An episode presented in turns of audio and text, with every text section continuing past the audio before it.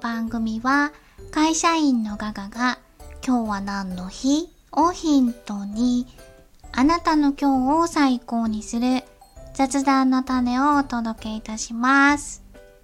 ようこそお越しくださいました。今日も来てくださってありがとうございます。それでは早速参りましょう。今日は何の日？?11 月20日日曜日です。3つご紹介いたします。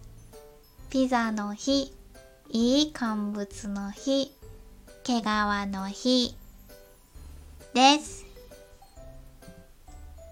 それではまずピザの日。1995年、平成7年、突版印刷株式会社が制定。ピッツァ、マルゲリータの名前の由来となったイタリア、えーイタリア王妃、マルゲリータの誕生日です。これなんで突版が、突版がなんで制定したんかって気になりません？で、ちょっと調べてみたんですけど、11月20日今日がピザの日なんですが、うーんと、あくまで日本のローカルルールでございまして、イタリアにはこの記念日11月20日は特にピザの日っていうことではないそうです。そしてこの日を最初に記念日にしようと提案したのは、突版印刷大手ですね。突版印刷だったということでして、アメリカにはナショナルワールドピザデイっていうのが2月9日にあるそうなんですけれど、突版がなんで1995年に申請したかというと、日意友好親善、えっ、と、日本とイタリアの日意、日意友好親善とイタリア文化振興のために記念日にしようと思い立ち、突版が申請したそうなんですけれども、なんで在日イタリア大使館でもなく、国内の有名イタリア料理店でもなく、どうして印刷会社の突版印刷が最初に申請したのだろうと、同社広報担当者に話を聞いたところ、記録が残っているわけではなく、確かなことはわかりません。ただ、当時、弊社のお得意様、お得意様に、ピザをお作りになられている企業様がいて、パートナー企業として事業を一緒に盛り上げようということで、日本記念日協会さんに申請したという話は聞きました。ということだそうです。だからまあちょっと、あのーお取引先さんが、ピザちょっと力入れてはんで、ほなちょっと申請しましょうかっていうのがたまたま突版だったっていうことなんですかね。なかなかやるやん、この、ちょっとつながりが見つかりにくい感じの。私こんなん好きよ。ピザの日関係なさそうな突版印刷がピザの日を日本記念日協会に申請して認定を受けています。はい、次。いい乾物の日。日本乾物協会が制定。乾物の乾、干すっていう字ですね。干すが漢数字で言うと10と1からなることから11月を表し、おー、そうですね。乾物の、えー、乾、辺の部分。あの、10比10の方ですね。10比10になることから20日を表す。あー、10と10で20で。これを組み合わせるとあすいません乾物って最初のあれ干物ですね干物の干すっていう字が10と1で乾物の乾乾っていう字ですよね左側のあの10比10になるので20日を表しますと。でこれらを組み合わせると11月20日に乾物を買うと読むことから毎年11月20日をいい乾物の日そして毎月20日を乾物の日としたかなかキュッて入り込んできはりますよね。年1回はいい乾物の日で11月20日ね。あの1年に1回やったらちょっと印象薄いんちゃうか。って言うたかどうかわかんないんですけど毎月20日を乾物の日。そうですよね。乾物だけ単独であの乾物っていう感じが10非10やからあの20になりますもんね。これは逃す手はない。制定しとこう。乾物ってあそっか。干物ってなんかお魚とかああいう感じなんですかね。乾物って言うたらひじきとかあの切り干し大根とか。高野豆腐って乾物なんですかね。乾物ですよね。食べます？私結構めっちゃ好きなんですよ。高野豆腐もひじきも切り干し大根も。まあまあ食卓に上ります。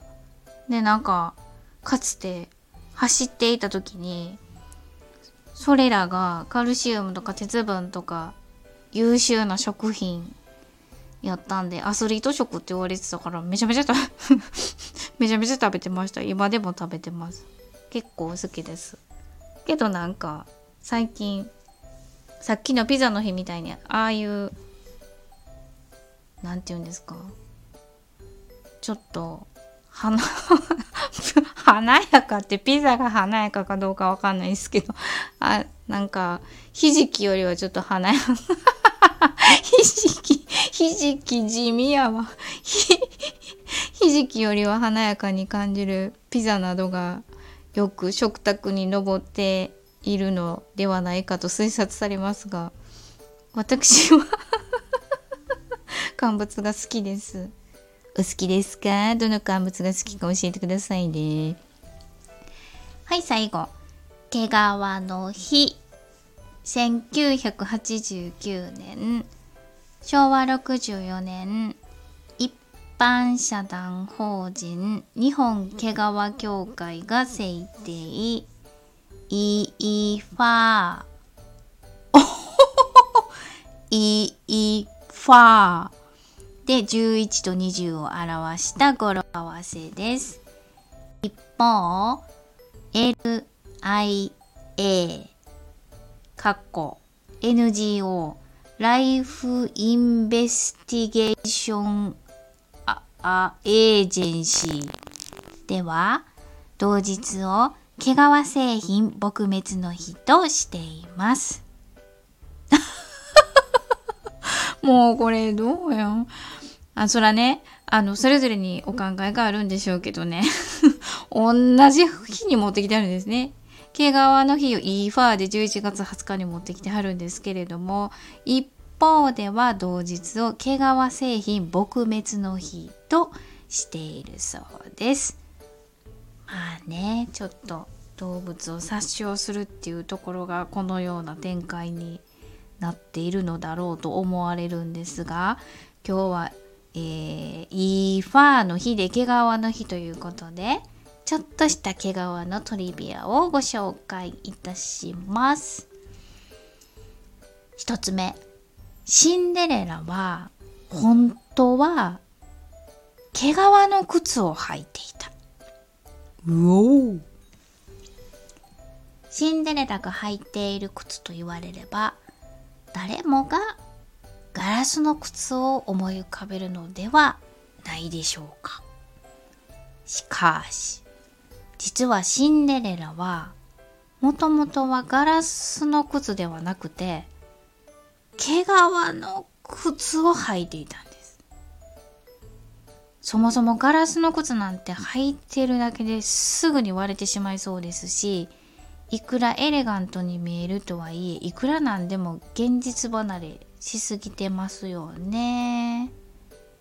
最初にシンデレラという童話を書いたのはフランスの童話作家であるペローであり17世紀末に書かれたものだとされています。ペローの書いたシンデレラではなんとガラスの靴は登場せずに毛皮の靴が登場するんです。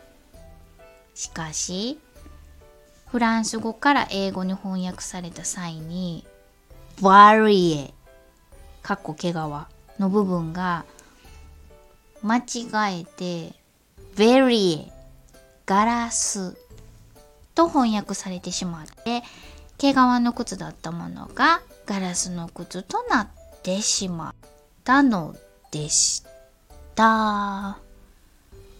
いや私が長年信じていたガラスの靴妄想がここであお砕け散りました。確かにねガラスの靴ってどないして歩くねんって話ですよね。割れるとかじゃなくて靴として無理じゃないですかねってこうしならへんからどないして歩くの？何？竹馬みたいに歩くってことなんですかね？みたいな疑問はありました。ずっと疑問はありました。で血出るやん足からとか思って痛い痛い。とは思ってたんですけどえー、これを聞いても私の中ではシンデレラはガラスの靴ということにいたしたいと存じます。はい次。ペンギンは羽毛のおかげで冷たい海で泳げます。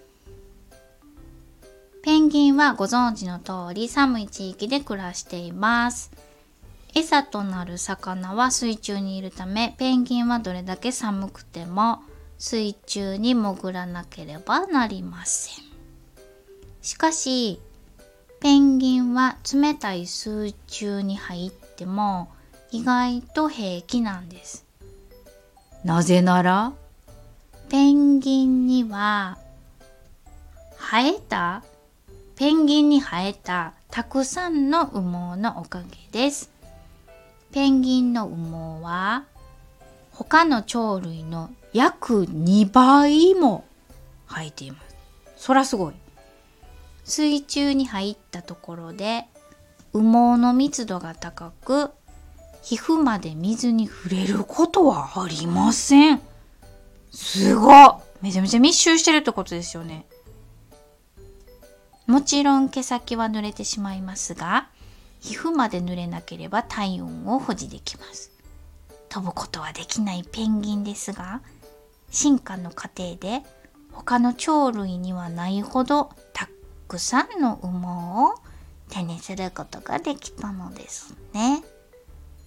すごー。それで泳げるんですね。なんかあの凍りそうな、ちょっとめちゃめちゃ寒い氷の上もシュンシュンシュンってなんかスライディングしてはって、そのビヨーンってあの氷の上に飛び込んではりますけど、そういうことだったんですね。で、なんか冷たいとこで立ってはりますもんね。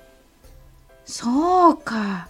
そんなに密集してて、皮膚まで水に触れなければいけるってことなんですね。うーん。かいらしい秘密でしたね。